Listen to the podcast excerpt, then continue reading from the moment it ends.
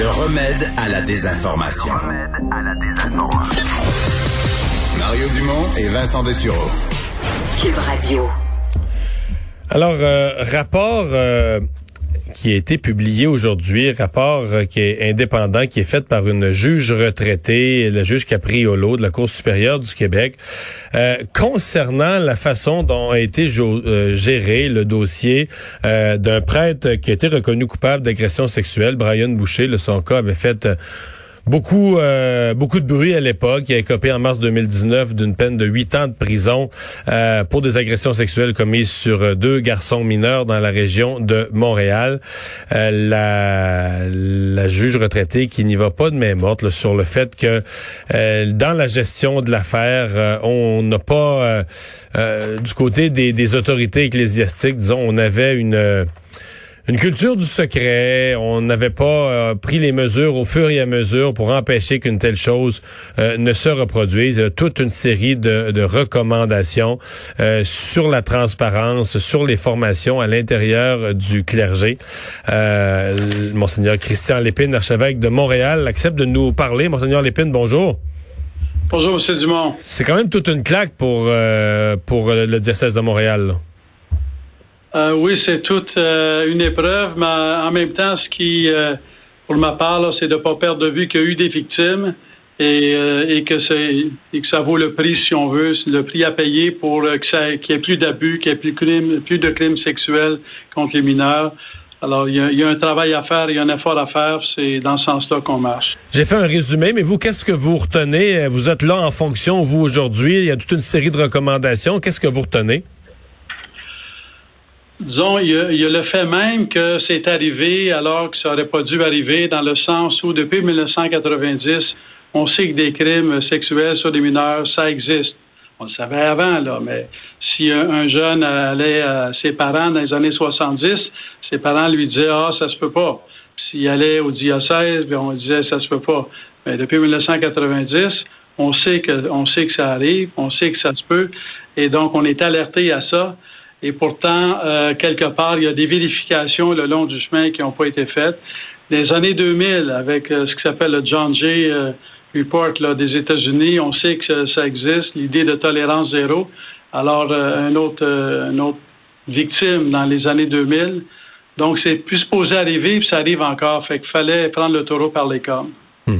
Parce que c'est ce qui frappe du cas de Brian Boucher. On n'est pas dans, comme on dit, on n'est pas dans l'ancien temps. On est quand même dans, dans le contemporain. C'est arrivé euh, pour une partie des années 90, 2000. Euh, Donc c'est, c'est, ça remonte. Y des affaires qui remontent. On dit avant la Révolution tranquille, dans certains cas, qui ressortent aujourd'hui. Mais là, on est dans le plus, le plus récent et la culture du secret semblait encore présente.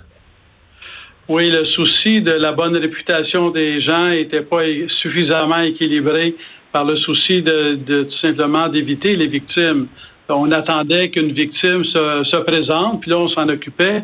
Mais quand il y avait des signaux, euh, ou jaunes, ou orange, ou rouges, euh, la juge Capriello parle de plusieurs drapeaux rouges, ben, c'est qu'on donnait pas de, on allait, on faisait pas d'enquête, on vérifiait pas euh, suffisamment, et de sorte que quelqu'un comme comme Brian Boucher passait d'un écueil à l'autre sans jamais euh, être remis en question.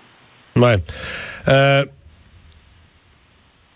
vous faites quoi aujourd'hui euh, pour être parce que là, le, le, le, disons l'œil du public et le jugement du public deviendrait beaucoup plus impitoyable avec tout ce qu'on sait maintenant. Vous faites quoi pour être blindé sur le fait que ça ne puisse plus se reproduire?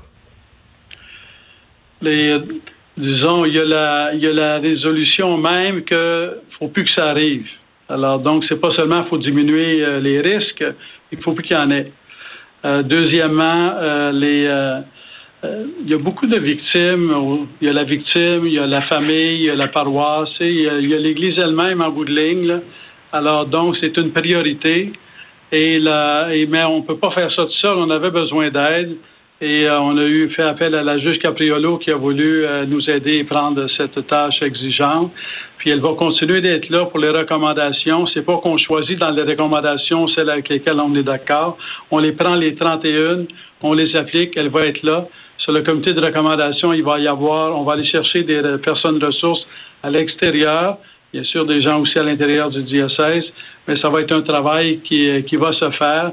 Puis on se donne, on n'attendra pas avant d'appliquer. Ce qui peut être appliqué maintenant, on va le faire maintenant. Ce qui prend plus de temps, mais on se donne comme horizon l'automne 2021 pour que les 31 recommandations soient appliquées. Puis après, c'est une des recommandations d'ailleurs de la juge Capriolo, c'est qu'il y a un audit annuel un peu comme on le fait pour les finances, là, euh, qu'il y a un audit annuel des procédures du diocèse, puis euh, un audit externe euh, qui peut s'assurer qu'on fait les qu'on fait les choses et que si jamais c'était par négligence, ben on on n'aura pas les négligences. Si jamais c'est par manque de formation, on va avoir la formation. puis si jamais il s'agit d'un loup dans la bergerie qui cherche, qui se cache, là, il n'y aura plus de place où se cacher. On va suivre euh, tout ça. Donc, euh, c'est un, un, rapport que vous acceptez euh, et que vous, vous vous êtes pas en mode négation. Là. Vous dites on, fait face à cette réalité, on sait qu'elle a existé, puis on va, on va se conduire en conséquence. Absolument, on le prend tel quel, on, puis on, et, le rapport et les recommandations. Puis c'est ça prend un, un traitement choc pour qu'il y ait véritablement transformation, pas dans 20 ans là maintenant. Christian Lépine, merci d'avoir été là. Merci. Au revoir, Monseigneur Christian Lépine est archevêque de Montréal. Vincent, euh, il nous reste du temps pour euh, quelques nouvelles. Euh, il y a des, c'est une, une, grosse, grosse, grosse industrie d'avenir, dit-on, les drones de livraison. il y en a qui sont à l'essai au Québec. Oui, et je trouve quand même l'idée intéressante, ce qu'on va faire dans la base Côte-Nord, donc un coin où, écoute, voyager, c'est plus difficile. On arrive au bout de la 138 et là, les coûts augmentent. Ok, donc c'est pas des drones de livraison sur des courtes distances, sur des, des, centaines de kilomètres. Exactement, parce qu'on a, on sait des drones là euh, qui sont plus communs avec des petites caméras qui vont voler 10-15 minutes. Là, on n'est pas là. Dans ce qui va être testé dans des villages de la basse Côte-Nord, c'est un autre niveau. L'entreprise Drone Express et un de ses partenaires va mener des projets pilotes avec un drone, ce qui s'appelle le Condor.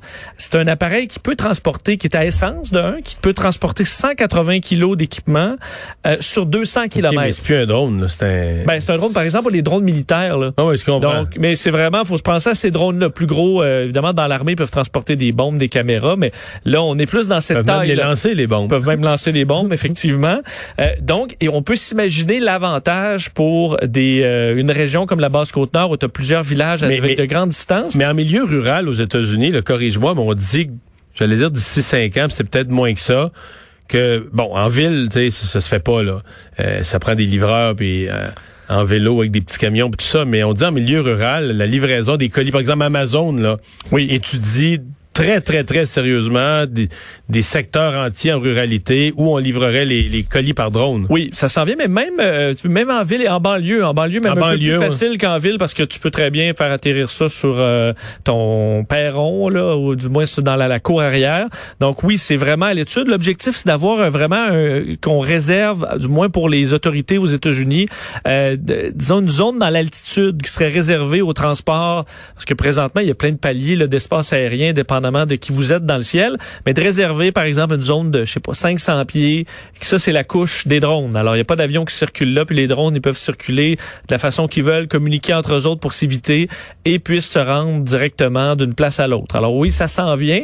Euh, le bruit peut peut-être devenir dérangeant s'il y en a énormément qui se promènent, mais, mais c'est vite passé. Mais le danger aussi, non, s'il passe au-dessus de la table, s'il y a je sais pas moi, c'est au-dessus d'une ville importante, s'il y a 1000 drones à la fois, là, il y en va tomber sur la tête de quelqu'un, c'est la loi des probabilités. Effectivement, mais on va dire, euh, écoute, sur la route, il peut, euh, la voiture peut avoir un bris puis te foncer dessus, ou les freins peuvent lâcher. C'est un peu ça. Mais oui, c'est une des questions, mais on peut, mais vraiment, le langue pour la base Côte-Nord, c'est pouvoir transporter des marchandises, l'équipement médical, quelque chose de plus lourd sur des longues distances à plus faible coût, parce qu'on n'a pas l'équipage, évidemment, d'avions traditionnels à payer. Donc, on va faire les tests, euh, entre autres, les drones vont décoller de Kegaska. Euh, qui c'est la fin de la 138. Dernier village, donc au bout de la 138, à l'est de cette île. Et on va envoyer des envois postaux euh, de marchandises diverses. Euh, et on dit que c'est à peu près la capacité volumétrique d'un petit avion. Donc, on peut envoyer ces colis-là de façon similaire. Alors, je trouve ça intéressant.